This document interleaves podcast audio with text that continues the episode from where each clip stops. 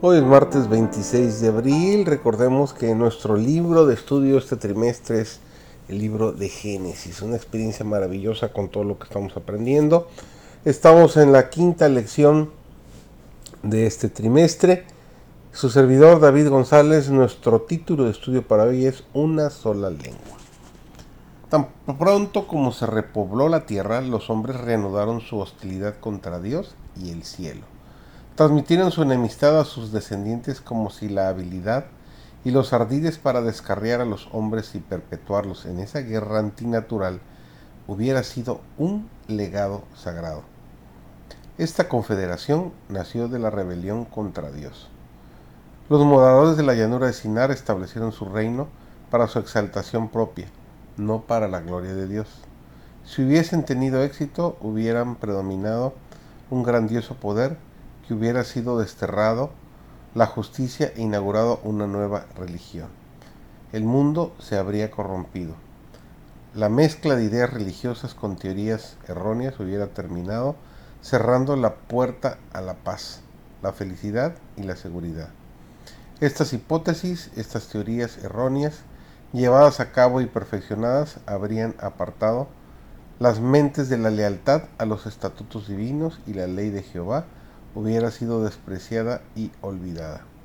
Hombres decididos, inspirados e instados por el primer rebelde, habrían resistido todo lo que se interpusiera en sus planes o en su mal proceder. En lugar de los preceptos divinos, habrían puesto leyes urdidas de acuerdo con los deseos de su corazón egoísta, a fin de poder llevar a cabo sus propósitos. Los enemigos de Dios pensaban que estarían seguros en caso de otro diluvio, pues la torre que iban a construir se elevaría a una altura superior a la que habían alcanzado las aguas en ocasión del diluvio, que todo el mundo los honraría, que serían como dioses y gobernarían a la gente. Esa torre fue planeada para exaltar a sus constructores y diseñada para desviar de Dios la atención de los que vivieran sobre la faz de la tierra a fin de que se unieran a ellos en su idolatría. Antes que terminara la construcción, la gente ya vivía en la torre. Algunas habitaciones habían sido espléndidamente amobladas y decoradas para ser dedicadas a sus ídolos. Los que no creían en Dios se imaginaban que si su torre llegaba hasta las nubes, podrían descubrir las causas del diluvio. En la palabra de Dios se describen dos bandos opuestos que influyen sobre los seres humanos en nuestro mundo y los dominan. Esos bandos están actuando constantemente sobre cada ser humano. Los que están bajo el dominio de Dios y la influencia de los ángeles celestiales podrán discernir las astutas artimañas de los poderes invisibles de las tinieblas.